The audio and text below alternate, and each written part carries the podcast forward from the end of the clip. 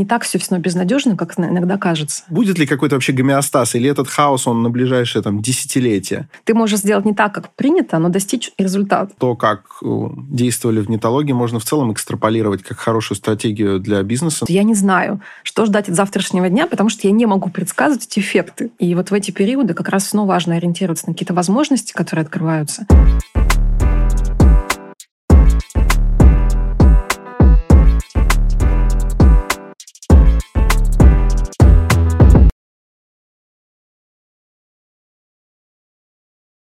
Здравствуйте. Сейчас на дворе такой исторический момент, когда у каждого, пожалуй, есть некоторые убеждения, за которые он готов перегрызть другому глотку. Это мы видим повсеместно, но есть и кое-что, что объединяет всех. Всех занимает один и тот же вопрос – как быть? И именно по этому поводу мы здесь всегда собираемся. Мы — это Роман Юниман. И Александр Форсайт, и мы обсуждаем то, как быть и что делать в разных сферах в образовании, в медицине, в авиастроении. Ведь нам всем поднимать будущую Россию. Да, именно по этому поводу сегодня к нам пришла генеральный директор нетологии Марьяна Снегирева. Всем привет. Привет. Привет. Вот мы и добрались, добрались наконец-то до студии, добрались до этого животрепещущего вопроса, и надо, надо его раскрывать. Напрямую мы его зададим, наверное, в конце, а пока что мы будем на протяжении всего подкаста к нему подводить. Мы еще ответим, наверное, на вопрос, как быть. Но а для начала спросим, что происходит. Что происходит со сферой онлайн-образования в России? Прямо сейчас? Прямо ну, последний месяц. После, последний месяц, да. После начала, актуально. так сказать, С 24 февраля. Да. Что да. случилось? Ну, ситуация все время меняется. 24 а, февраля все легло полностью. То есть у нас а, прям обрушились продажи. Последние недели ситуация получше, но чтобы дальше тоже неизвестно. Почему так произошло? Во-первых, мы в основном даем людям профессии, и это достаточно дорогой большой продукт. Угу. То есть люди платят от 60 до 200 тысяч, учатся от 6 месяцев до полутора лет. То есть это ну достаточно да, большое решение, большая сумма, на нее нужно решиться. И вот там, представь, что у тебя был план пойти учиться, не знаю, ты был ветеринаром, захотел да, стать программистом, программистом да, mm или там скрипачом. Наша классическая история реальная.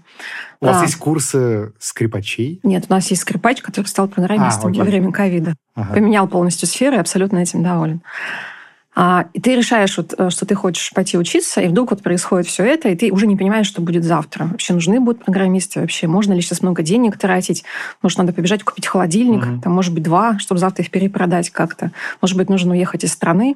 В общем, понятно, что в моменте спрос он просто рухнул, и люди, даже те, кто собирался что-то купить, оставляли заявку, они уже не оплачивали. Это была первая причина. Вторая причина, которая повлияла, то, что у нас где-то 50% оплаты – это кредиты потому что просто курс дорогой. А как это происходит? То есть это кредиты, по сути, ну, это обычный потребительский кредит? Ну да, да? только он беспроцентный. Ага. То есть, а, беспроцентный. Да, то есть для клиента это то же самое, просто ага. он платит какими-то частями банку. И 24 а, февраля мы работаем с Тиньковым и со Сбербанком, и все нам, собственно, во-первых, подняли ставки на 40%, а во-вторых, а, просто одобряемость кредитов упала там с 70% до 5%. Поэтому люди, соответственно, Неплохо. перестали брать кредиты, у них не, не стало такой возможности. И тем более сейчас и ставку подняли до 20%. Да, да, да. Сейчас вообще беспроцентных рассрочек уже нет, то есть угу. все, что мы делаем, это мы гасим сами сейчас комиссии из банков. То есть эта ситуация тоже сильно изменилась, у людей нет денег, и им негде эти деньги взять. Третье, это произошло не сразу, через несколько дней или недель. А, стал недоступен Google, реклама ага. в Google, стала недоступна реклама в YouTube, в Фейсбуке. А сколько у вас в Гугле было? Ну, так 50% трафика было. Да. Соответственно... То, то есть, несмотря на то, что Яндекс занимает большую часть поискового трафика в России, ну, как бы у вас пополам делилось? Примерно пополам. С Google ага. у нас лучше работал, чем Яндекс. В Яндексе угу. просто наш конкурент, а. А, поэтому там не так все однозначно. Вот. Но для нас Google это было заметное очень количество трафика, и его нельзя заместить Яндексом. То есть нельзя все эти деньги рекламные переложить просто в Google, в смысле в Яндекс, и иметь то же самое. Так не получится. Поэтому мы сейчас имеем меньше трафика, это тоже определенная проблема. Затем постепенно спрос восстановился. А, еще были возвраты большие, то есть люди звонили, причем у нас мы, ну, возврат это, в принципе, обычная история, потому угу. что люди могут передумать. А здесь э, была нетипичная ситуация, потому что мы даже в категоризации возвратов э, ввели такую строку «особая ситуация». Потому что люди звонили и говорили... Особая специальная ситуация. Да. И мне вот нужны деньги сегодня, потому что в пятницу я уезжаю из страны. Я больше не хочу здесь учиться, потому что я больше не хочу здесь быть. Подожди, но это же, А, нельзя? это же онлайн. Да, нельзя, почему, почему нельзя Ну да. доучиться еще Ну, где-то? потому что люди больше не связывают свою жизнь с Россией. То есть если в ковид э, онлайн-обучение было популярно, потому что можешь жить в любой стране и работать Мгм. в любой стране. Ты можешь жить на Бали, работать в России, получать зарплату в российских рублях, но чувствовать себя нормально на Бали. Сейчас а, это сложнее делать, потому что, во-первых, сложно платить зарплату иностранным сотрудникам. Это прям целый челлендж сейчас. То есть это... Но вы продолжаете. Мы пока да. Ага. Пытаемся всяческими разными способами. Да. Хотя с украинскими сотрудниками есть сложности. А, кстати, тут э, я могу тебе прям решение предложить, какой можно запустить курс, и у вас подскочит все до небес. Курс челночников. Вот эти вот люди, которые катаются с клетчатыми сумками. Вот если этому научить, причем это может быть экспресс-курс, буквально там несколько занятий и, значит, практический экзамен. И люди практически сразу начнут отбивать затраченные деньги на обучение сами, будут очень довольны. Сарафанное радио, Личные же. сумки можем предоставить. Вот, и брендированные. брендированные, да. Брендированные. Старик, почему бесплатно такие вещи предлагаем? Вот, это, это удивительно. А на самом Ну, деле... Смех, смех, знаешь, на самом деле, может, я переведу тебя. У нас а, знакомая одна уехала в Армению, там сейчас много же людей, тоже айтишников уехало, всяких стартаперов. Она говорит, сижу в кафе, и рядом группа молодых людей обсуждает какой-то запуск стартапа. Долго обсуждают, а потом в конце уже, когда все обсудили, девочка какая-то молодая говорит, ну, если что, будем джинсы из Турции возить. Она говорит, блин, привет из 90-х, откуда у них память об этом? Они же там 20-летние. Так э, ты знаешь, это как будто бы в воздухе в воздухе. Да, да. взвелась пыль времени, которая в том числе носитель вот такой информации. На самом деле, кроме джинс из Турции, сейчас, например, процветают такие явления, как э, сидит человек где-то, э, он Мгм. резидент какого-нибудь другого государства, ему какими-то обходными путями ты переводишь деньги, а он там выпускает виртуальную карту, и ты можешь ей на заграничных ресурсах У расплачиваться. меня Тоже знакомые, э, друзья детства в Казахстане теперь этим занимаются. Ну, потому что юрисдикция, да, в которой все побежали оформлять карты и юрлица. И то есть тут мы на самом деле вплотную переходим и к следующему вопросу. То есть какие-то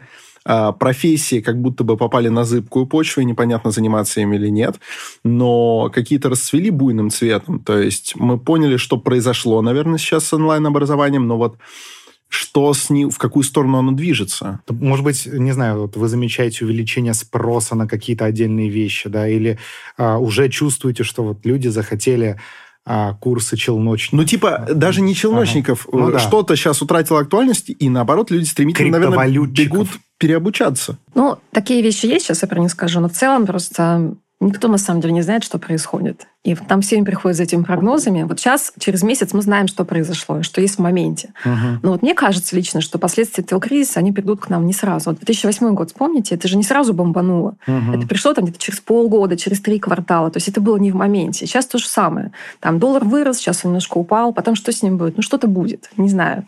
Там с рынком труда что-то будет. Мы не знаем.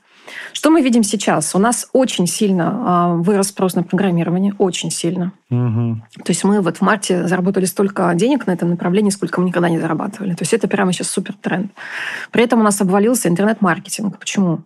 Потому что Facebook... А он от этого падал, наверное, да?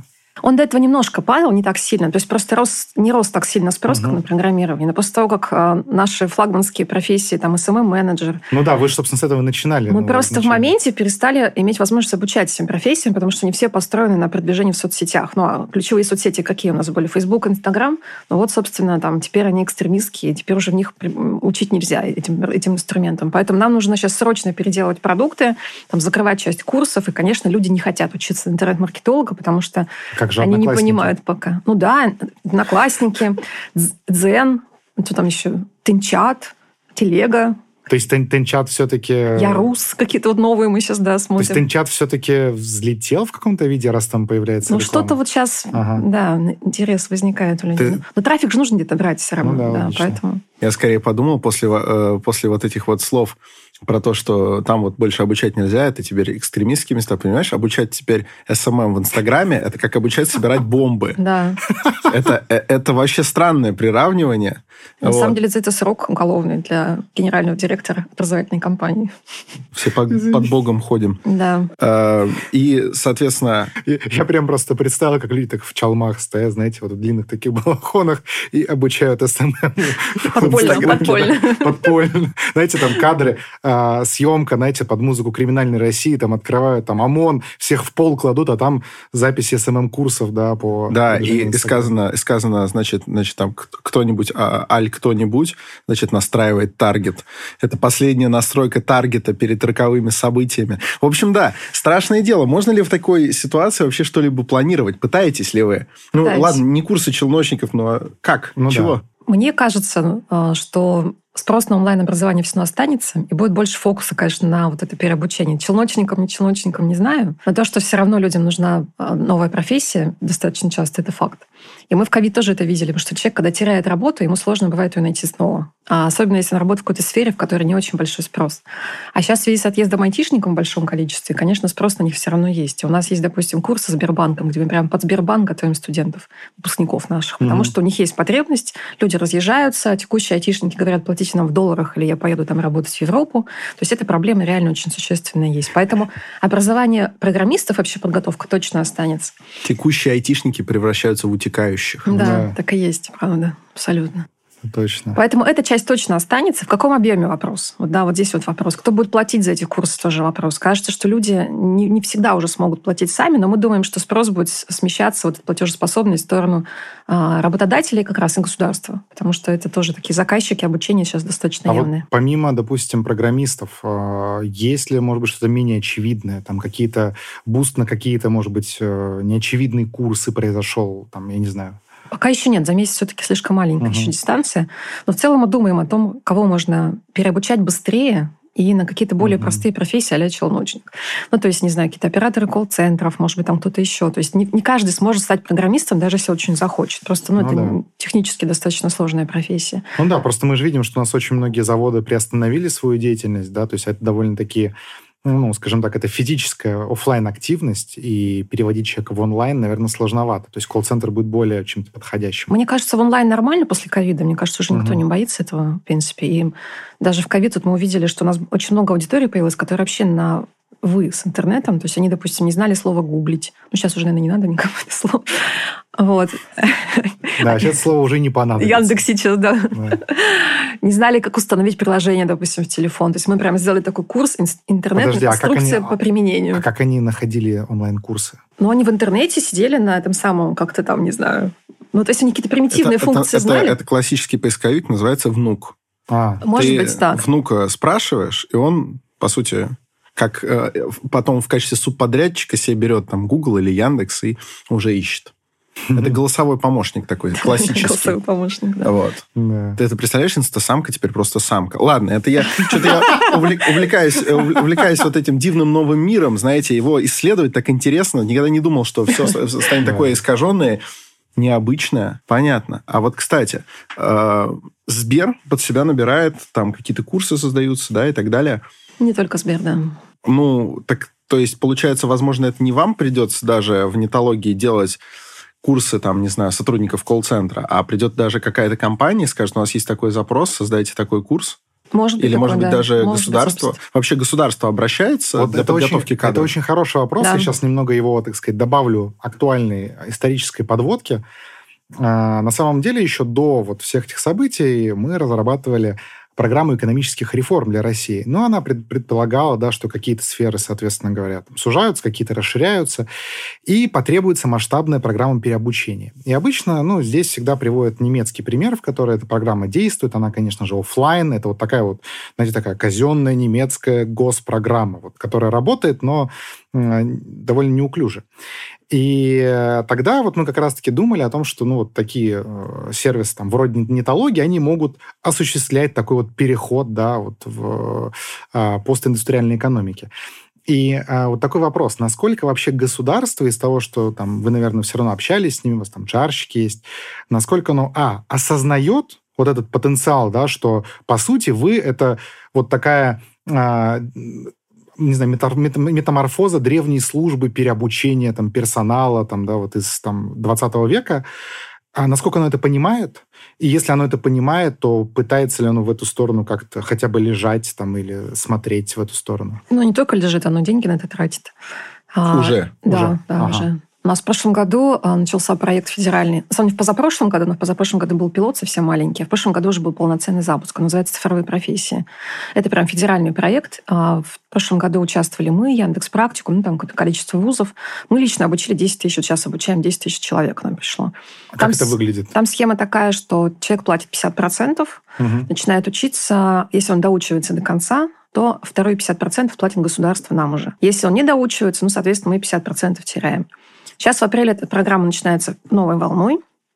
И добавляется еще вторая программа по службу занятости. Там еще более такие для нас жесткие условия. Там человек приходит вообще бесплатно. Угу. Он учится. Если он заканчивает, то мы получаем 75% от стоимости его обучения. Если он трудоустраивается, то мы получаем 100%. То есть у нас есть прямая мотивация максимально хорошо учить, Прикольно. обеспечивать там, трудоустройство. Да, эти условия выставляет государство, поэтому в целом они очень заинтересованы в том, чтобы у безработных, у тех, кто теряет работу, была возможность получить современный digital профессии. А кто это, что за люди туда приходят? То есть, грубо говоря,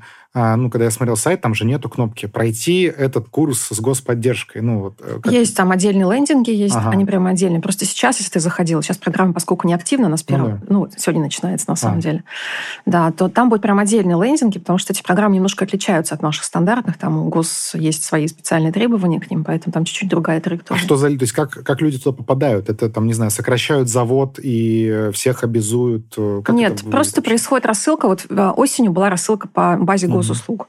Мне кажется, все, даже вы должны были получить на почту такое письмо от госуслуг, что есть вот такая программа, если хочешь получить новую профессию, то вот 50% оплатим государство. Что-то я такое слышал, приходило. Я, правда, не помню, там, по-моему, наверное же не только вы, там, наверное, и другие тоже есть. Да, да, там есть общий ага. такой сайт, на который ты заходишь, выбираешь себе школу, какая тебе интересна, или программу, какая тебе интересна. То есть там нет такого, что только нетология или там только угу. Яндекс Практику. Нет, там абсолютно широкий выбор всех программ, какие есть в этой программе сейчас. Ну и как пользуется это вообще спросом? Вот я говорю, к нам только 10 тысяч пришло, это много. То есть мы думали, сильно будет меньше. Сейчас ожидается еще больше. А с кого на кого они переучиваются в основном? Там пять направлений обучения mm у нас. Собственно, наши классические. Это программирование, интернет-маркетинг, дизайн, бизнес-управление, аналитика. Они могут выбирать любую программу, которая нравится. А вот кто туда заходит? То есть это условно это Иван с завода, или это, не знаю, Маша, которая работала кассиршей в пятерочке? Или кто это? Или это там, там всякие люди. Там Петр очень... Михайлович Чоповец, который кроссворд решал, а тут, в общем... Такие тоже заходят. В целом от нашей аудитории они отличаются тем, что они более региональные. То есть у нас больше до этого было Питера и Москвы все-таки процентов 80. Здесь это в основном регионы. У них ниж... более низкий доход. Они вот менее диджитальные, то есть они чуть меньше знают про это. У них, у них там достаточно большая доля людей, у которых нет компьютера. Они учатся с мобильного телефона. Ничего себе. Ну, потому что просто его нет. А как они будут работать тогда? Ну, предприятие дает, мы же ноутбуки даем своим сотрудникам. А, поэтому логично. Здесь да, иногда я задаю тупые вопросы. Вот. Не, Нет, это, это, это вообще наша общая участь. Мы таким занимаемся. Ты хотела нас утешить, что это нормально? В смысле? Что мы задаем тупые вопросы. Я просто не, не поняла, что он тупой. Не-не-не, это мы на будущее так. На самом деле, любой из наших вопросов может в одночасье оказаться тупым. Так-то вроде мы не планируем, но ну, случается. Слушай, я как бывший журналист знаю, что если тебе что-то непонятно, спроси. Будешь выглядеть дура, если не будешь знать потом, а не если не спросишь. Поэтому... Цитаты. Цитаты. Э, смотри, э, насколько я знаю, э, нетология – это, ну, по сути, как и в целом наш тех русский, он достаточно с опережающими темпами шел. У нас вообще многие вот такие сферы, как и тех, как в целом там интернет-банкинг и так далее, долгое время мы были впереди планеты всей. Это отмечают в том числе все те, кто уехали все сейчас и могут сравнивать а, и, значит, вешают нос по этому поводу. И нетология, как один из флагманов, она была и на респекте на всяких там а, международных мероприятиях, посвященных этому. А тут у вас, э, значит, уже э, больше года реализуется программа с господдержкой. Не приведет ли это к негативным последствиям на международной арене для нетологии? Потому что сейчас, я просто угу. скажу, это касается таких сфер, где, кажется, не ждешь. Все слышат про спорт, тем более про компании, которые там, значит, как-то образуют, значит, мощь государства. Это ладно. Но у меня знакомые, которые занимаются кино, причем таким фестивальным кино, они теперь боятся, чтобы вот хоть рубль не пришел от Минкульта, Угу. Раньше так хотели, чтобы он пришел, а теперь вот чтобы его только не было, потому что не пустят ни в Лакарно, э, ни в Канны, никуда. Что в Эдтехе с этим? Мне кажется, сейчас любой русской компании может прилететь откуда угодно, за что угодно. А, мы про господдержку в прошлом году много обсуждали, потому что в целом, ну, как бы есть этот момент все равно. Но Я считаю, и мы в ком- с командой считаем, что все-таки важно. Мы здесь оператор, а государство хочет потратить деньги на помощь гражданам. У граждан ну, есть да, запрос, дело. да, реально на это. И мы можем качественно дать им эту профессию и качественно дать трудоустройство. У нас есть такая возможность. Мы здесь тоже участвуем своими деньгами, потому что ну, не бесплатно все это происходит. Поэтому мы считаем, что мы должны это делать. Просто должны. Если нам за это что-то прилетит, ну, окей. 10 а тысяч человек обучилось, как бы, ну, нет, Возможно, это плата за это. Поскольку мы все сейчас сидим в Москве, мы примерно так же в своих все сферах тоже рассуждаем. Быть с яйцами, кстати, тоже хороший совет сейчас всем. Быть стойком и тем, кто тут. Абсолютно, да. Потому что, ну, честно говоря, многие из тех, кто кого паниковал, особенно в первые недели. Ну, то есть многие решения принимались импульсивно. И, ну, вот многие люди, те, кто, там, например, уезжал, да, многие возвращаются, потому что у них там банально деньги закончились. И вот, ну, такой вот тоже еще вопрос у меня был. А лично меня в первую неделю очень сильно вот этой информационной волной накрыло, да, то есть я, я не знаю, сколько я времени... Жмыхнуло. Да, я не знаю, сколько я времени провел в телеграм-каналах. Мне кажется, вот как, так сказать, как, э, исслед... как исследователь в социальных науках, мне, в принципе, интересно даже понять. Это, наверное, такой уникальный пока что феномен, когда всех накрыло очень сильно в телеграм-чатах. Э, в общем, полный ужас. А потом тебе телефон пишет, за последнюю неделю ваше да. экранное время возросло на 100%. Мне такое мне было. То, мне то же самое это было. Тогда я понял, что надо, надо что-то сокращать. И, э, но отпускать меня стало там не через неделю, через две. Э, и в первые там две недели я был абсолютно неработоспособен. То есть, ну, так я что-то делал там по инерции. И, наверное, ну вот э, что-то похожее, возможно, было и у вас, учитывая, что вы такие очень онлайн-чуваки. Как вы с этим работали ну, внутри команды? То есть, может быть, э, не знаю, какие-то практики были, методики, там, телефоны отбирали, там, не знаю, по рукам били, что не трогай телеграм-каналы. Там фейки, фейки. Фейки, да. Выключи, брось каку. Нет, так мы не делали, конечно, но мне кажется, что самое важное, что мы сделали, во-первых, мы не молчали. Ну, то есть я в первые дни сразу стала писать в наши общие чаты, что, ребята, там происходит жопа, и будет какая-то еще жопа, и у нас упали продажи, там мы сейчас будем думать, что делать, но явно, что мы будем что-то делать. И явно наша жизнь изменилась. Через какое-то количество дней я написала, что компания не закроется. И тоже это было от людей много там, вздохов облегчения, потому что они же не знают, что происходит. У них ну, да. самый страшный сценарий в голове. И когда я написала, что компания не закроется потому-то, потому-то и потому-то, почему мы видим будущее, то есть людям прямо стало сильно легче. И в целом такую коммуникацию мы ведем ну, достаточно часто. То есть мы говорим об этом, и даже когда мы были вынуждены пересмотреть бюджет, мы почти сразу закрыли все вакансии, угу. сократили все расходы, вплоть до того, что мы из офиса убрали печеньки, ну, то есть копейки вроде, но вот мы все максимально подрезали, все, что могли. И мы делали прямую линию, я людям совершенно честно сказала, почему мы так сделали, а, что мы хотим сохранить команду, это самый главный фокус сейчас. Полностью согласен. Поэтому печеньки, вакансии, там все что угодно, их можно, собственно, им пожертвовать. И мы позвали, призвали людей участвовать активно в тех а, проектах, которые у нас сейчас не завершены из-за того, что не закрыты вакансии. У нас появился проект, который мы сперли у Макдональдса название «Свободная касса». Просто у там все «Свободная касса, свободная касса». А у нас есть такой теперь файл, отдельный человек, в который одни пишут свои задачи, которые некому делать, а другие люди вызываются эти задачи сделать. Они это делают Прикольно. совершенно бесплатно. это работает? Да, они делают совершенно бесплатно, потому что у компании тяжелые времена, и мы должны не сокращать команду, мы должны протащить вот сейчас сквозь этот сложный период все задачи свои. Завтра будет полегче, мы опять откроем найм, и будет всем хорошо. Японцы. Это правда работает. Японцы э, примерно таким же образом поступили. Значит, безоговорочная капитуляция, полный конец, значит, э, разгром, э, упадок главное, mm-hmm. и моральные, и экономические, и все такое, они же что начали? Они начали работать без выходных, причем чисто на осознании необходимости этого для того, чтобы страна, в принципе, сохранила свое существование хоть в какой-то форме. А, значит, были ограничены полностью поездки за рубеж очень долгое время. Японские банки не могли выводить деньги никуда, отправлять только все внутри. Интересно. Они несколько десятилетий же так существовали, если мне память не изменяет. Но там, понятно, там там было некоторое воззвание к менталитету, к национальному самоощущению. Ну, но круто слышать, но круто слышать это о компании. А сколько, да. если не секрет, э, сотрудников в нетологии? 570. 570. И сколько, если это корректный вопрос, утратилось в связи с событиями? Сейчас утрачивается украинская часть. Mm-hmm. Они тоже с нами были весь месяц. А, но им там сложно, конечно, оставаться, потому что и там воспринимают очень специфически то, что они работают на русскую компанию. Часть из них эмигрировала, допустим, в Германию, там тоже есть э, сложности с этим. Вот. Они при этом очень действительно так самоотверженно тоже работали, но отчасти потому, что тоже благодарность некой компании, потому что мы 24 числа, когда поняли, что это все происходит, сразу стало понятно, что будут сложности с переводом в Украину, и мы в первый же день перевели остаток зарплаты за февраль и аванс mm за март. И они этого не ждали совсем, и поэтому, конечно, с их стороны там было куча, там, не знаю, слез, слов благодарности, и понятно, что к компании у них отношения очень-очень позитивные. Но при этом просто они не могут работать больше российской компании. Они постепенно сейчас передают дела, но вот эту часть мы утрачиваем.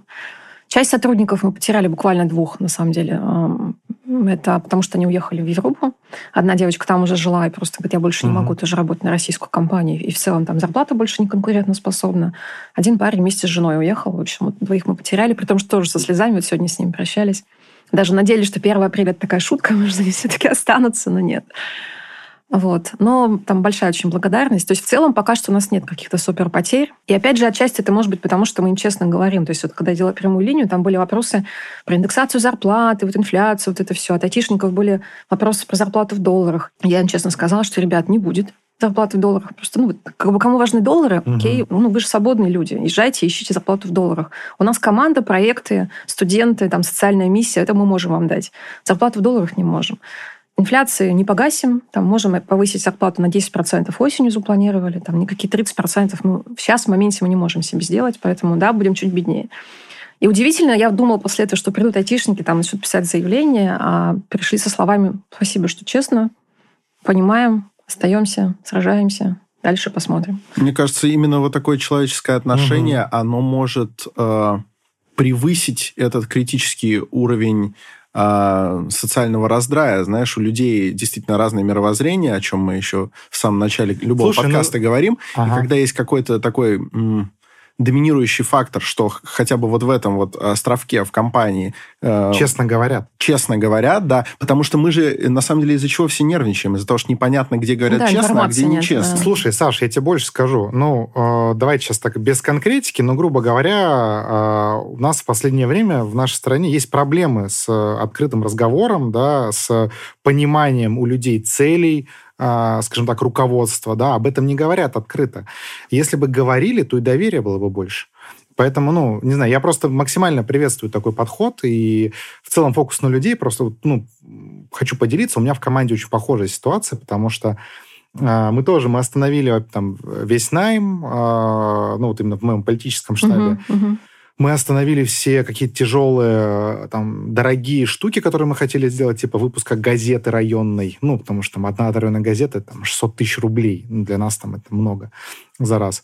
Но ключевое для нас всегда было это сохранить э, специалистов, то есть, ну, потому что компетенции э, делания выборов, они довольно уникальные. То есть их, ну, их сложно хантить, находить, и как бы удержание команды это вообще ключевое, там, о чем вот я в последний месяц думал.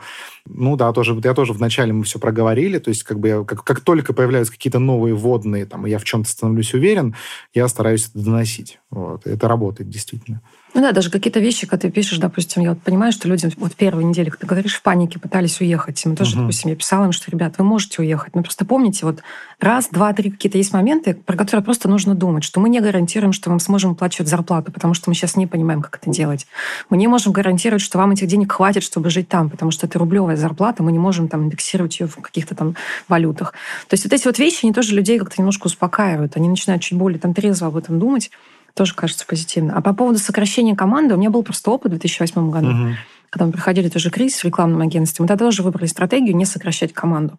Мы сократили все расходы всякие. И это после кризиса а, вернулась сторицей, потому что команда, она, конечно, супер лояльна в этом случае, становится компанией, которая смогла сохранить для них работу, а не выкинула их на улицу вот в этот кризис, где работы нет, и ты остался тоже без работы. Ну, вот просто патовая ситуация для многих.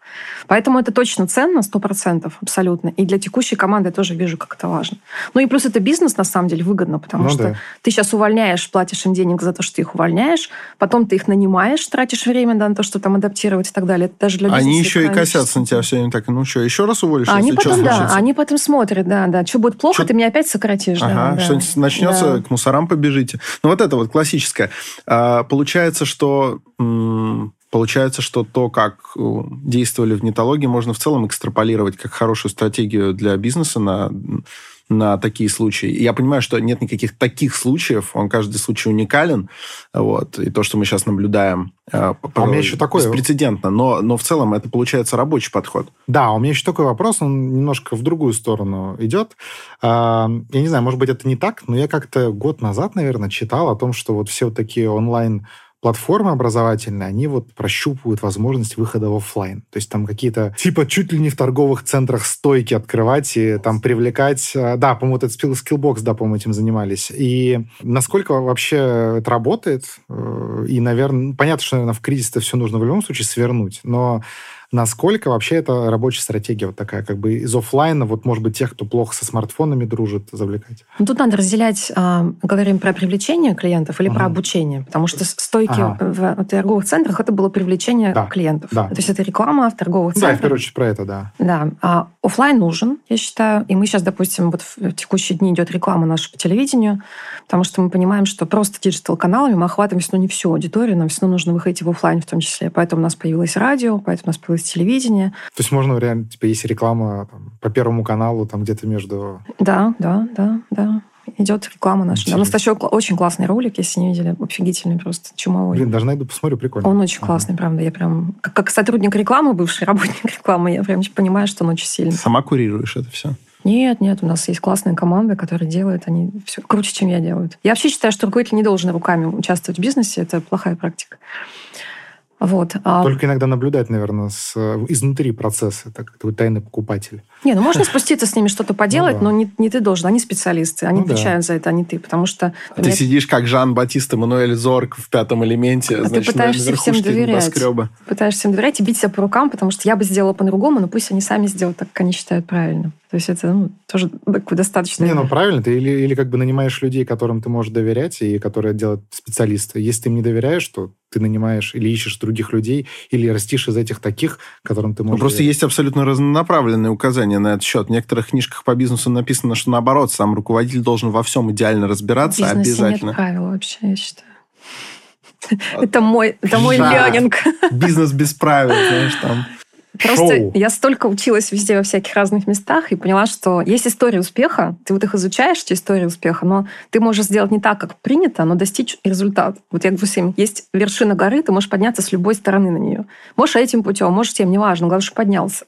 А кому-то нужен там супер авторитарный стиль, и это работает. А кому-то нужен такой, как у нас, и это работает. Ну, если мы берем аналогию с горами, ну, так сказать, из сферы альпинизма, то с определенного склона более простой подъем, там тропа изучена, там вообще может быть виа феррата, то есть с перилами и со ступеньками. О. А может быть э, и стена, которую, да, там какие-то единицы ее могут осилить, и они тоже окажутся на вершине, но э, это достаточно энергозатратно. Так вот, я к чему? Безусловно, это, это все возможно, и ты окажешься на том же самом пике, но ведь имеет смысл, там, не знаю, прочитать путеводитель, что там новичкам лучше отсюда. И вот многие подобные путеводители по бизнесу, они говорят, что, дескать, вот, руководитель должен всюду свой нос совать, чтобы точно знать э, каждую функцию каждого сотрудника, вот, тогда они, дескать, и работать будут правильно. Ты этого не придерживаешься? Нет, не придерживаюсь. И все работает? Все работает, да. Ну, не то, что я сижу там наверху, на вершине горы, там, как ты сказал, как то, ну, обозреваю все это. Ну, Нет, конечно, но я не люблю, да, вмешиваться в какие-то детали, потому что, во-первых, все равно у людей, хотя я такой очень демократичный лидер, э, все равно у них есть определенный, вот ты руководитель. Вот я захожу, они такие, о, Мариана пришла. Ну, хотя я там никогда не ругаюсь, никого там, не знаю, ну, то есть нет такого. Но так, в... Животы втянули. Так... Но все равно, да, есть да. там, пришел руководитель компании, то есть у них прямо сразу мандраж какой-то, и это их ну, сковывает определенным образом. Если я даже участвую во встречах, благо, что Zoom нам позволяет, я обычно выключаю звук, включаю камеру, тихонечко Некоторые даже не знают, что Мариана есть. Да, даже так. А некоторые не знают, что я это я. Они там смотрят, как эта девушка сидит и говорят, кто это вообще?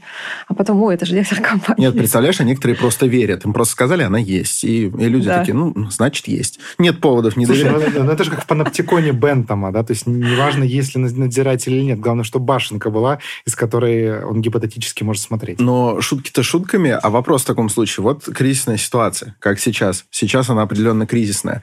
А кто принимает вот это решение итоговое, там, не знаю, сохранить сотрудника, сотрудников? Кто принимает решение о том, что вот там, не знаю, будет какой-то, какая-то прямая линия? Ну, это, там это, это уже ты? Или к тебе приходит специальный человек и говорит, Марьяна, мы будем вот так поступать? Ну, финальное решение, конечно, за мной, но у меня есть команда топ-менеджеров, а, от которых с каждого может прийти эта идея. Она может прийти от меня, я буду с ними все ее обсуждать. Она может прийти от любого человека. Там, при прямую линию пришел HR, понятно. Сказал, нам нужна там, mm. типа коммуникация с тобой. Я говорю, окей, там обсудили, сделали. То есть она может с любой стороны прийти. По финансам, естественно, с финансовым директором в паре абсолютно обсуждаю. При этом, если мы какие-то меры видим, что нужно сократить э, какие-то расходы, мы их предлагаем сократить, приходим к команде, говорим, вот, эти штуки хотим отрезать. Какие последствия?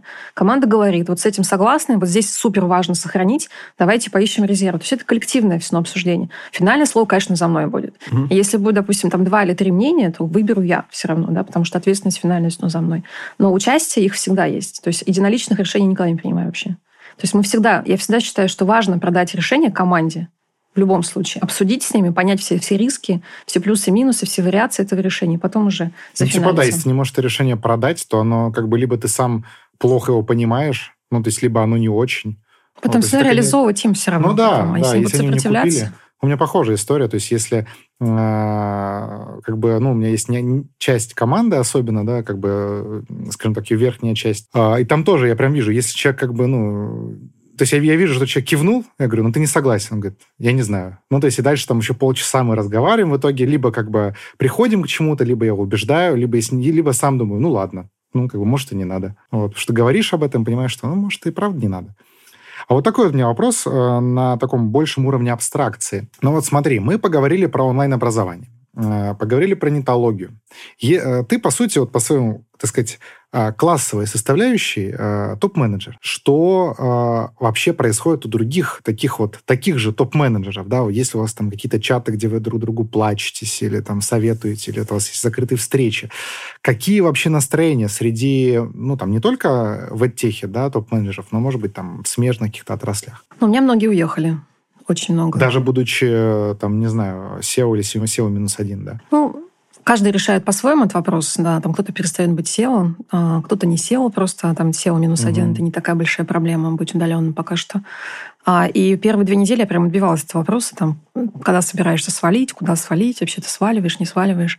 То есть у меня много таких настроений очень. Ну вот если, допустим, взять э, вот всех твоих друзей и знакомых топ-менеджеров, да, сколько процентов уехало? Слушай, я так не считала, но на вскидку, мне кажется, процентов типа 60, наверное, я так сказала. Нифига себе. Больше половины. Мне, больше вот по ощущениям больше половины, больше да. Половины. Хотя, ага. я, опять же, там, может быть, ты эти вещи видишь, как это, да, бывает. Мозг цепляется за, за там, угу. такие самые яркие случаи. Может быть, если посчитать их поголовно, может быть, будет а и кто-то уже вернулся или еще нет? Нет, никто не вернулся. То есть ты им не сказала, не... что надо иметь яйца, а хотя нет? А нет, это же, это же, это же не в команде. Как бы, Логично, это да. Коллеги, так, ну не коллеги, а... Ну, коллегам тоже можно это сказать. С другой стороны, может быть, э, это тоже, на самом деле, решение и поступок. Вопрос в том, что у каждого же есть аргументы. Если есть Не, возможность понятно, коммуникации, да. так, наверное, можно кого-то и зацепить. Говорить, тут сейчас будет клондайк, золотая лихорадка. Кажется... А те кто, те, кто остались, они чем это мотивируют? Ну, кто чем, на самом деле. А, кому-то просто некуда ехать. Многих, на самом деле, держит дело, которое здесь есть. Если угу. ты это дело не можешь вынести туда, то есть оно прям такое чисто российское, то есть это бывает таким мощным якорем. У кого-то семьи, их тоже не всегда можно вывести. Мама, папа, вот это все. То есть есть такая привязка. Я сама тоже, на самом деле, думала, и мне даже немножко странно было, что я такое решение приняла, потому что я всегда мечтала уехать. И у меня даже вот был план нетологии открыть компанию еще в США нашу, чтобы как-то пожить в США. Я очень э, хорошо всегда относилась к этой стране, и мне хотелось прям там пожить. Experience такой. А когда все это началось, я села и поняла, что я не могу уехать. Ну, просто не могу, потому что у меня здесь компания, сотрудники, люди мои. Ну, как я все это брошу и, и уеду.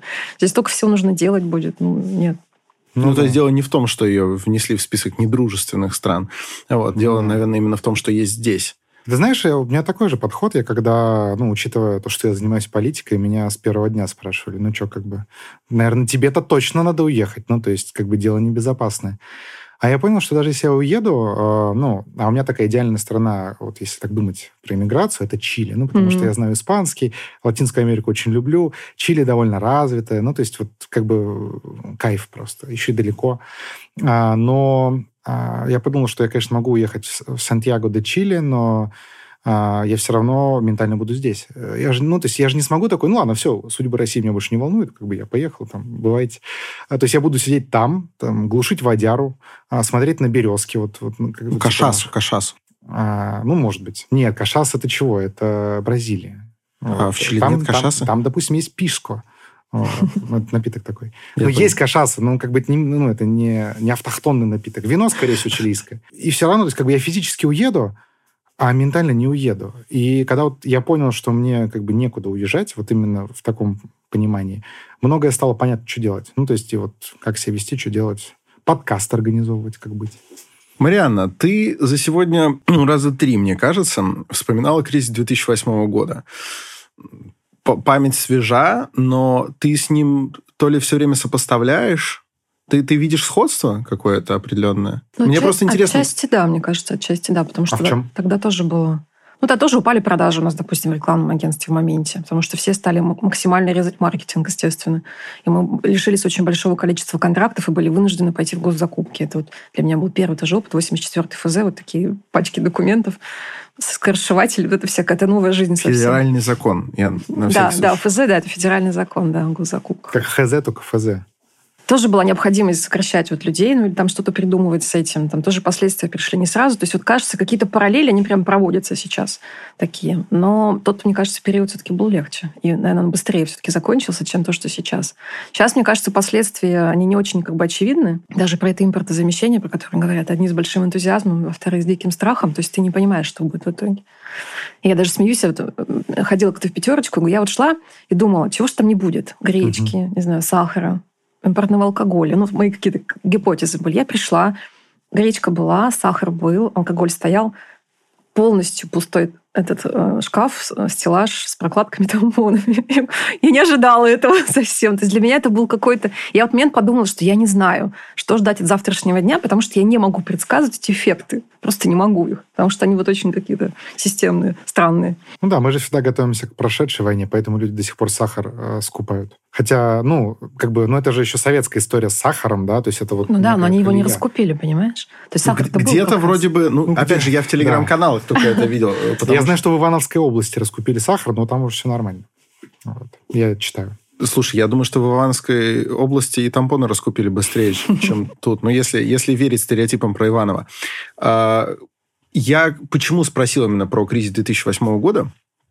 Не только потому, что какие-то сходства и различия могут быть очевидными или нет, а потому что найти что-то, хоть сколько-нибудь, э, какую-то отправную точку для сопоставления, это сделать первый шаг к прогнозированию развития ситуации. Понятно, что тогда ситуация не была связана с э, военной спецоперацией. Вот. Угу. Ну, это, мы должны ну, да. говорить так. Вот. И поэтому, конечно, здесь специфика у нас очень отличающаяся, но все-таки, все-таки есть ощущение, что ты хоть сколько-нибудь понимаешь, там, через сколько все начнет нормализовываться, начнет. Куда ли? выплывет? И будет ли какой-то вообще гомеостаз, или этот хаос, он на ближайшее там десятилетие? Мне кажется, это очень сложно сейчас говорить, потому что все-таки вот связано с этой спецоперацией. Мне кажется, даже государство не очень понимает, сколько она еще продлится. А, кажется, это должно это было все закончиться так. быстро, а по факту ну, как-то все тянется. Поэтому, наверное, вот какими-то волнами это все будет. И единственное, что я понимаю, что это, не сразу нас накроет какими-то полными масштабными э, последствиями. А с другой стороны, вот опять же, вспоминая про 2008 год, я знаю, что не так все все безнадежно, как иногда кажется. И вот в эти периоды как раз снова важно ориентироваться на какие-то возможности, которые открываются, и вот как раз собираться силами, да, и в нужный момент делать там правильный шаг, а не так, что типа, ой, все пропало, давайте все всех уволим, там, не знаю, закроемся, все остальное прочее. Потому что возможности появляются всегда. Как, вот, как тогда у нас было с госзакупками с этими, с которыми, в принципе, это потом была, ну, такая достаточно большая история на годы уже после этого. То есть мы научились с этим работать, мы стали работать с правительством Москвы, ну, то то есть какие-то были полезные вещи. Мы делали фестиваль света, допустим, в Москве, который стал греметь с тех пор, как а, мы не занялись. Да. Прикольно. Очень да, это было очень классное событие, да, да, да, это международное, там супер вообще челлендж был по организации, но это, это было классно. И это был тоже для нас новый опыт. Мы никогда бы не решились организовывать городское мероприятие, фестиваль света, ну, просто рекламное агентство. Мы были рекламным агентством. Ну, как бы нет хорошей жизни, мы на это пошли, но по факту это получилось целым направлением бизнеса. Поэтому ну, надо просто быть готовыми к тому, что и здесь тоже будут возможности, чтобы выжить. А Но какие? при этом предсказывать невозможно сейчас. То есть вот сейчас, мне ага. кажется, самое сложное, ага. понимаешь, вот самое сложное это работать в этой неопределенности. И даже с точки зрения бюджета, допустим, вот у нас раньше был бюджет, и мы его пересматривали три раза в год. То есть каждый квартал мы садились, там делали какой-то. Угу. Вот сейчас мы это делаем два раза в месяц. Ну, потому что так нужно. Ну, да. и, и тебе при этом все равно нужно иметь пятилетнюю модель, тебе нужно все равно при этом иметь годовой бюджет, потому что ты, ну, ты не можешь без кассовых остатков, да, там без контроля кассовых остатков сидеть. Но с другой стороны, ты два раза в месяц садишься и смотришь, а тебе там, ну вот можно уже открыть часть найма, или нужно еще что-то там себе, какие-то пояса подтянуть. То есть это вот сейчас такое балансирующее, и вот нужно психику свою беречь, чтобы психика была готова к этому, потому что это тяжело, конечно. Какие возможности ты видишь? Я вижу возможности для нас в онлайн-обучении конкретно, что мне кажется, у нас будет больше связь как раз вот с работодателями. Угу. Именно, допустим, в программировании. Если раньше все на джунов смотрели так, нам джуны не нужны, то есть вот новички, мы хотим всех людей с опытом, нам, пожалуйста, а теперь мидлов, сеньоры все уехали. Да, теперь уже не будет у них никаких больше вариантов, поэтому придется работать с тем, кто у нас Не есть. будет больше ваших джунов, и сеньоров не будет. Джуны это будут как раз. Нужно будет учиться с ними работать, да. Для нас сейчас это тоже такой стимул а, запускать какие-то новые проекты, потому что до этого мы сидели так расслабленно на текущем бизнесе, а сейчас у нас есть отдельный кусок инноваций. Если мы до кризиса там, размышляли им в пятилетнем горизонте каком-то, то сейчас мы хотим получать доходы уже быстро на горизонте 2022 года. Это тоже удивительно мобилизирует команду на самом деле, потому что куча идей, куча угу. энергии прямо сейчас что-то делать. И то, на что вчера мы не решались, ну, потому что можно было отложить на завтра. Сейчас это прям все бросаются и делаются. Поэтому, мне кажется, сейчас много будет разных возможностей в разных отраслях. Нужно просто за ними вот следить, смотреть, куда рынок идет, что нужно клиентам. У нас в нашем случае это работодатели и, соответственно, люди, угу. граждане России, государство, опять же, да, и подстраиваться максимально быстро. Насчет джунов и синьоров, да? Угу. Я, во-первых, всегда, мне хотелось сказать сеньор, да? Сеньор. Ну, ладно. Их действительно не будет. Потому что у нас, я считаю, если импорта замещать, то во всем. Я считаю, это соложата и бывалое. Вот. Знаешь, Деды. Бывалый программист. Да, и вообще, ну, ну русский язык предоставляет возможности... Знаешь, щеглы и бывалые. Щеглы и бывалые, да. Ну, салаги тоже хорошо. Салаги, да. Вот. Э, это-то ладно. На самом деле мы не с той стороны зашли, Роман. Мы сделали классическую ошибку... Э, Выжившего? Значит, молодых шутливых. А, Нам все вот так легко, но, по сути, Прогнозы штука неблагодарная. Спрашиваешь, спрашиваешь о прогнозах, и человек... Э, Сразу Максим Кац вспоминается. Я просто представляю себя на твоем месте и думаешь, как бы не сказать что-то такого, у, чего вроде и чувствуешь, что так будет, но вероятность маленькая, потом окажется, что ошиблась, как не хочется, да? И в отличие от прогнозов, гораздо лучше такая штука, как советы, потому что человек опирается на свою э, экспертизу и может что-то сказать. Вот перед нами директор генеральный. Нетология. Широкий выбор курсов. Ну, практически все, кроме челночников и скрипачей, как мы выяснили. А, ты видишь и тенденции, тренды, и действительно какое-то есть какое-то планирование, насколько это сейчас возможно. Вот если человек просто ощущает назревшую в воздухе потребность просто сменить профессию. Не то, что он, он думает, о, айтишники хорошо зарабатывают, они сейчас нужны, я пойду в IT. Ну, ему и говорить ничего не надо. Но есть человек, которого его работа там удручает. Может быть, это действительно а, Петр Охранник, который кроссворды замучился решать. Все решил. Все решил. Все решил. Осталось. Книжка к концу подошла. Да, и эта кепка охрана протерлась уже. Надо менять профессию. Так вот, каким курсом ты сейчас посоветуешь присмотреться? Не потому, что это обязательно э, взлетит, взорвет, все заработают миллион денег. Оставим делаем это инфо-цыганам, подобные э, обещания, а просто вот если судить по трендам, которые тебе виднее, чем остальным.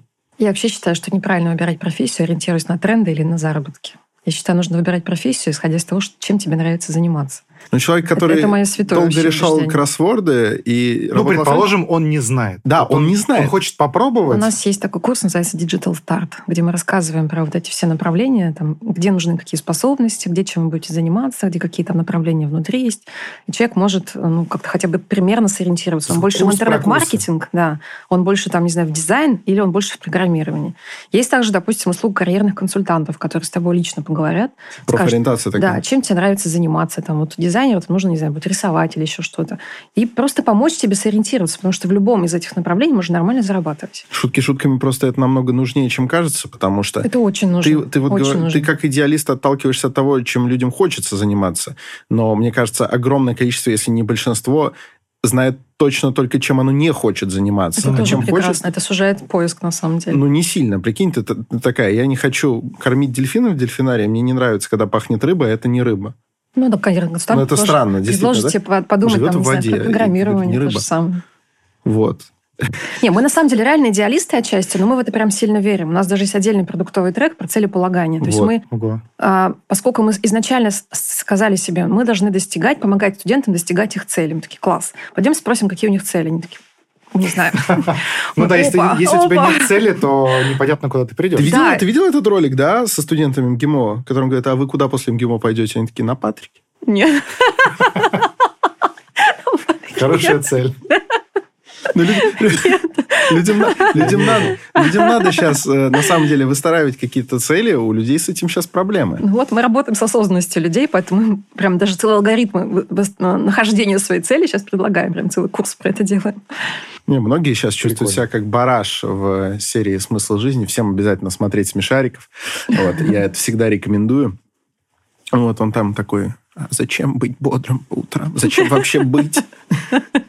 Нетология. Заходи, тебе, тебе подскажет старина. Вот. Курсы творческих профессий, они у вас вообще... Хотя любая профессия творческая. У нас есть там fashion -дизайнер, допустим, дизайнер интерьеров, такие есть вещи, кино там что-то. Это тоже возможно поставить на поток в онлайне. Да, да. Мы сейчас много вообще тестировали всяких. Motion дизайн какой-нибудь. Motion дизайн, да, ага. гейм-дизайн. У нас... Мы даже пробовали всяких кондитеров, таких вот, такие вот вещи. Сейчас Не просто... пропадем. Но это же, получается, это уже офлайн специальность, да? То есть вы офлайн? Но мы пробовали онлайн делать, да. Пробовали делать онлайн. Пока не, не могу сказать. А как кондитером можно быть онлайн? Тебе же ну, там есть нужно... даже. Кондитер-теоретик. Нет, они там делают, типа, снимают видео все равно, ну, это в концепции курса. Мы просто его не запустили, а, мы тестили ага. как раз лендинги. Спрос есть, на самом деле, на это, что удивительно. Сейчас мы все эти тесты свернули, потому что сейчас просто не до них. То есть сейчас есть фокус совершенно другие абсолютно. То есть это как делать самый вкусный в мире медовик? Да, ну он будет тебя самый красивый здесь. Но, но а. можно, знаешь, например, какие-то искать варианты. Там, дай попробовать свой медовик 10 людям, например. Все они сказали, типа, вкусно. Молодец. А, а теперь найди тех, кто тебе не льстит, знаешь. Да. Но это Ищи. была не профессия, то есть это без там, нашего официального диплома, то есть это больше такое для себя хобби, потому что у нас есть Прикольно. курсы профессиональные, а есть просто хобби. Когда ты учишься на фотографа либо как профессия, либо там себе не в Инстаграм, уже не знаю, куда снимать там фоточки, тоже, в общем, возможно. Да, в Инстаграм нельзя. Огромный кайф. Ты предвосхитила вопрос насчет официального диплома. Я уверен, что этот вопрос много где поднимался, но у нас же своя аудитория, которая может и не знать. Вот эти дипломы, которые который выдает э, твоя компания э, или какая-нибудь э, из конкурентов, э, это вот знаменитый диплом негосударственного образца. Ну, да? Ну, то есть насколько... к тому, что насколько он похож на диплом русского медвежонка, или это все-таки он Да, насколько он котируется, или это вот, ну, важны знания, а этот диплом, ну, никуда не принесешь. Ну, вот две части. Во-первых, он государственного образца, потому что у нас а... официальная образовательная лицензия, и мы даем документ только государственного образца. Это важно. Не все конкуренты наши работают по, по официальной лицензии. Я что, приношу извинения. Потому что это накладывает То есть там определенные... печать? Ну, там это реально официальный документ с номером, он попадает в специальный реестр, ФИРС, э, там, короче, есть специальный реестр. Поэтому это прямо нас ограничивает в определенном это как, типа, количестве переаттестация, как это официально? Это диплом, а, проф... а, как это называется? квалификации? Дополнительное да, профессиональное образование? Да, там есть два. Там есть УПК, удостоверение повышения квалификации. Есть, эм, второй документ забыла, как называется. Он зависит просто от количества часов. То есть более mm. длинный курс дается один документ, более короткий дается другой документ. Курсы, которые посвящены там, вот, кулинарии, еще чему-то, конечно, они не получают диплом. Там грамота. Ну, это просто свидетельство, там, ты для себя это учишься, тебе, в принципе, оно не особо mm. нужно. А вторая часть вопроса про то, котируется ли он. Тут тоже очень по-разному. Есть компании, которые вообще не, не ценят онлайн-школы, говорят, что, что там у вас практику, методология, вот это все, типа, отдыхайте. Заберите. Да, есть, ну, то есть для это не важно. То есть я пункт не смотрю. Есть компании, которые наоборот, нетология, класс, мы туда брали людей уже хорошо обучены, будем брать. Есть те, кому просто фиолетово. То есть это такая тема, а, этот диплом будет набирать ценность просто с годами. Либо он будет набирать ценность, либо не будет, исходя из опыта, из опыта работодателей по вот тем, тому, каких людей они берут и как эти люди потом Нет, работают. просто ты вот сказал, например... Долгосрочный про... актив получается. Ты сказал, например, про программу... Бренд такой тоже угу. получается, репутация. Где вообще сколько компания заработает, зависит от того, сколько людей трудоустроится после вас. А, поэтому, поэтому интересно, а как они трудоустраиваются? Это вы направляете, у вас есть какая-то ярмарка вакансий по итогу курса? Или что происходит? Просто мне интересно, потому что в замшелом мозгу, значит, в моем старообрядческом, есть ощущение, что вот э, типа университет, причем, знаешь, из первой десятки это ЗУР, а все остальное люди смотрят и такие, ну, ну это что-то такое онлайн, это, ну, это мы не типа знаем. а-ля синергия. Типа того, да. Уж, хотя, хотя... Сказать, э, ну ладно, вот тут я просто предвзят, но тем не менее, а вот. Но у него, мне кажется, другие функции. Вот. Ну, и да, как с этим, состо... Э, соответственно, обстоят дела? Получается, на вас не только э, обязанность обучать, но и в целом, скажем так, реабилитировать вот это онлайн-образование – в глазах общества? Как, как с этим вообще компания справляется? Что для этого делается? Ну, у нас, во-первых, есть такая программа трудоустройства. студент может на нее податься, если он уже прошел экватор, то есть половину курса он обучился уже, он может податься на программу трудоустройства, там ему помогают ставить резюме, научиться проходить собеседование, это вся базовая такая работа. А у нас есть э, список вакансий, то есть прямо есть специальный портал внутри, в личном кабинете, где публикуются вакансии. Есть центр развития карьеры, который помогает как раз подбирать работодателям выпускников, выпускникам там смотреть на эти вакансии. Но на самом деле это не то, чтобы там супермассовая работа, потому что вот до этой всей ситуации у нас только 30% аудитории хотели трудоустроиться. То есть все остальные, а остальные у них, у них были другие цели. Повысить зарплату себе, там, не знаю, повысить по, по, карьерной лестнице повысить, просто научиться решать новые задачи. Не знаю, я, допустим, продукт не очень там хорошо с юнит-экономикой. Вот мне нужно изучить юнит-экономику, например, да, или там какой-нибудь АБ-тестирование. Это такой как бы само, а сознательность людей. Кто-то для развития себя, да, то есть таких тоже достаточно много. То есть только 30% нуждались в работе. Из них вот порядка 80% они трудоустраиваются. Кто-то устраивается во время обучения обучения уже, кто-то устраивается сам, кто-то устраивается с нашей помощью. То есть там очень разные сценарии. А сейчас как? Ну, типа, или сейчас в основном речь Сейчас мы про... больше на это фокус делаем, потому что, во-первых, у нас ну, есть да. госпрограмма, где у нас там прямая мотивация, во-вторых, мы видим, что у работодателя есть такой запрос, поэтому сейчас к ним приходим, и если там, допустим, не знаю, год назад было сложнее, то есть ты приходишь, тебе говорят, да, жены, а сейчас ты приходишь, и они говорят, ну, окей, О, только салаги. давайте, да, салаги, только сделаем программу стажировок, то есть такие варианты тоже возможны. И с Вышкой у нас тоже есть, совместная программа, Поэтому Ого. мы сейчас тоже ну, с ними ассоциируемся. М? Ну, расскажи. С вышкой? И с Высшей школы экономики, а, с Ранхиксом. Это в прошлом году мы запустили. Мы даже премию Рунета получили за эти программы. Четвертую свою. И в Дубае что-то еще тоже Кстати, получили. премия Рунет еще у Ильи Мэдисона была. Поэтому это вызывает у меня ну, отдельный, отдельный приоритет. Вообще, кстати, я вот ну, из всего этого, э, у меня, когда я еще учился в бакалавриате, родился какой-то очень понятный тезис, ну, когда там к третьему курсу все обычно подходят с вопросами, там, а кем вообще, кем быть, куда ты пойдешь с образованием международные отношения. И... Это прям ко а, всем подходит или только к тем, кто на международных отношениях? Ну, я не знаю, на этой специальности ну, особенно подходит, там тебя там бабушка спрашивает, там, типа, и что ты будешь делать с этим дипломом? Относительно. А, да. И, ну, и ты самое, самое главное себе задаешь вопрос, зачем все это было. И я пришел к такой схеме, ну, пониманию того, что, в принципе, там, хороший бакалавриат, гуманитарный, да, то есть сейчас не говорю про технические специальности, про врачей, про юристов. Это такое, как бы, образование общечеловеческое. То есть оно, как бы, тебе вот чуть-чуть про все рассказывает, ну, а дальше ты будешь делать то, в принципе, тебе все равно придется обучаться, да, обучаться и так далее. И я вот, допустим, вот многие мои сокурсники, они пошли, ну, к примеру, работать там, в SMM. И я же понимаю, что чтобы вот после школы работать в СММе, это же, ну, по сути, как 80, а, там, 70 лет назад, как пойти в, вместо универа в училище. Ну да, там, там в ПТУ, да, то есть если только раньше в ПТУ ты там гайки ну, делаешь, да, или там учишься быть токарем, то здесь ты учишься быть СММщиком. Ну, то есть для того, угу. мне кажется, для того, чтобы быть хорошим СММщиком, не обязательно высшее образование вот, в, в полном понимании. Мне все, я, я все думал, когда же, когда же ПТУ начнут готовить СММщиков? А оказалось-то, что э, ПТУ не начнут, но скорее те, кто готовят СММщиков, становятся все более в хорошем, подчеркну, смысле, похожими на, на ПТУ.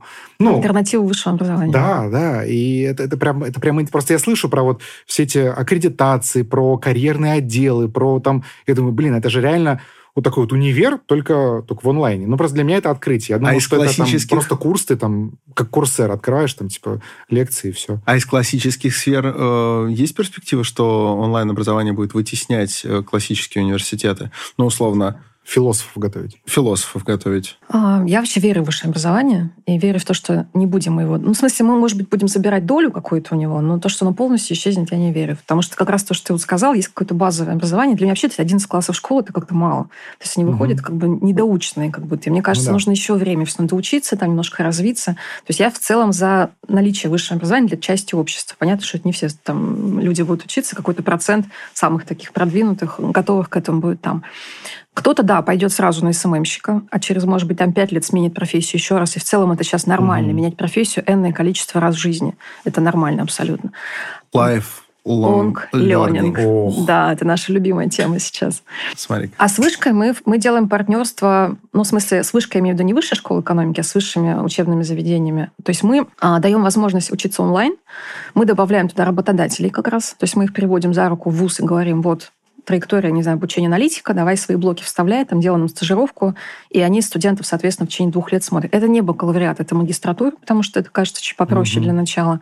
Но вот эти вот все истории у нас есть. Плюс мы даем все эти темы там, с, обра- с, образовательной аналитикой, потому что вузы не умеют это считать, а мы умеем. Сопровождение, клиентский сервис. Для вузов это вообще не, тоже непонятная история. Какие кого-то, это клиент, это студенты, в них ноги вытирать. И только в РУДН есть тьютеры, которые реально за ручку. Но это сделали еще в советское время, чтобы интегрировать как-то людей, которые абсолютно из чужой mm. культуры. Там это реально есть. Вот Руден, получается, предвестник да. современных тенденций. В этом году мы запускаем уже 9 новых программ с 9 новыми вузами. То есть, в принципе, это прям... И этот план не поменялся, реально за это, это прям совместная магистратура, да? Или... Да, совместная ага. магистратура. Студент получает диплом вуза, основной диплом. Наш диплом тоже даем, но и так, чисто в подарок. Потому что, конечно, основная ценность там в вузовской программе, угу. там, в той профессуре, которая есть, мы это прекрасно понимаем.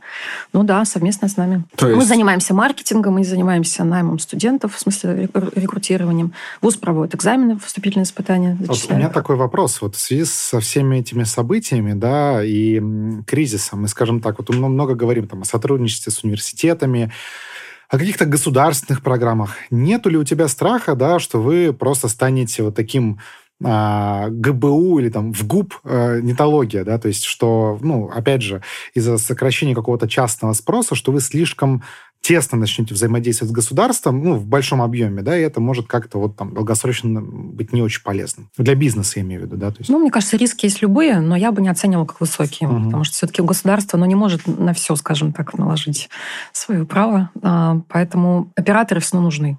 И частный бизнес, у него все равно есть масса плюсов, и даже с вузами, да, то есть ну, да. вуз запускает программу год, мы запускаем две недели. Ну, то есть у нас очень разная степень гибкости, поэтому почему-то мы к ним приходим. У них программа отточена десятилетиями, а наша программа насыщена событиями последних там, лет или месяцев. Поэтому очень гибко можем добавлять в эту траекторию реально актуальные современные здания. То есть это симбиоз, который очень полезен. Если мы станем государственными, мы тоже будем запускать программу год, Ох, ну да. и ничего из этого не получится. Поэтому пока что, кажется, это достаточно да, такая очевидная история. Ну, а вот. дальше посмотрим. В нашем государстве может быть все что угодно. А вот вообще, если говорить про государство, а должно ли оно что-то делать, чтобы там сфера EdTech или EdTech, так сказать, оно, ну, чтобы она процветала? Или э, государству нужно ничего не делать и желательно вот просто не мешать, там, как бы смотреть, радоваться? Я вообще из тех людей, кто не ждет никакой помощи обычно, если не мешает, уже хорошо. Но на самом деле последние, последние месяцы мы видим, что они в нашу сторону смотрят. И мы сейчас получаем некие налоговые льготы, то есть какие-то там наши... А вы считаете эти компании, вот для которых льготы ввели? Да, у нас есть официальный статус эти компании, да. Но там не только сейчас эти компании, там есть еще образовательные компании, у которых есть своя вот эта вот платформа этих. Угу.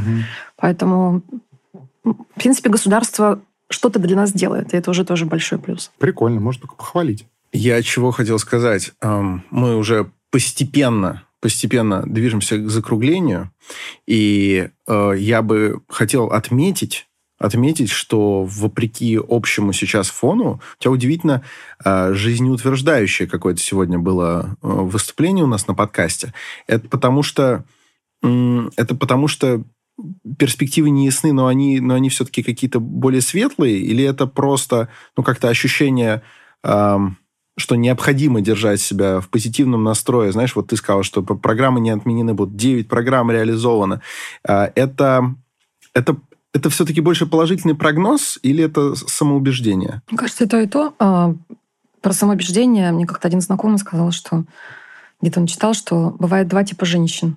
Первый, когда индейцы нападают, начинают визжать, а вторые берут ружье и стреляют. Вот я тот, кто стреляет. То есть, если даже есть какая-то сложность, ну, как бы мне, ну, что, есть сложность там, мы же ну, менеджеры, есть кризис, окей, значит, надо что-то с ним делать. То есть, это, наоборот, даже как-то стимулирует. То есть, типа, добавили веса и погнали там отжиматься. Мы, да, либо бей, либо беги. Мы передаем ну, э, приветы своим зрителям из резерваций. Вот, а, значит, э, это, Берите это, ружье и Это наши фирменные, фирменные наши примеры. Вот, э, передаем привет коренному населению Соединенных Штатов Америки. Ты туда не собираешься, это теперь уже совсем точно понятно. Вот. Все, все меняется, все течет. Абстрактный вопрос – вынесенный в заглавие нашей программы, не можем не задать. Отвечай как хочешь, потому что он максимально э, широкий и при этом максимально важный. Роман, ты знаешь какой-то вопрос? Конечно, Александр. Марианна, как быть? Быть как-то. Стараться быть, несмотря ни на что, вопреки всему. Потому что всегда есть возможности, всегда есть что поделать, кому помочь. Это, мне кажется, никто у нас не отнимет. Самый пробивной генеральный директор э, в EdTech, а возможно даже и вообще везде, сегодня к нам пришел. Потому что сегодня у нас была Марьяна Снегирева, э, генеральный директор нетологии. Есть тебе еще что добавить, Роман Юниман? Только лишь хочу сказать, что с вами были Александр Форсайт и Роман Юниман. Это так логично. Да. Спасибо тебе большое, что пришла. Да, и я надеюсь, что сейчас э, многие люди, которые почему-то не задумывались о том, достаточно ли их устраивает то, чем они занимаются, может быть, задумаются. Так что мы еще и в этом смысле пользу принесем угу. и обществу, и компании. Вот. Но главное, мне кажется, сейчас не падать духом и для самого себя где-то нащупать ответ, как быть, а если не нащупываете, воспользуйтесь ответом, который дала сегодня Марианна. Он легок и очень полезен. И работает. Да. Новая Россия сама себя не построит. Это правда. Ее построим мы. Все так. Пока. Пока. Пока.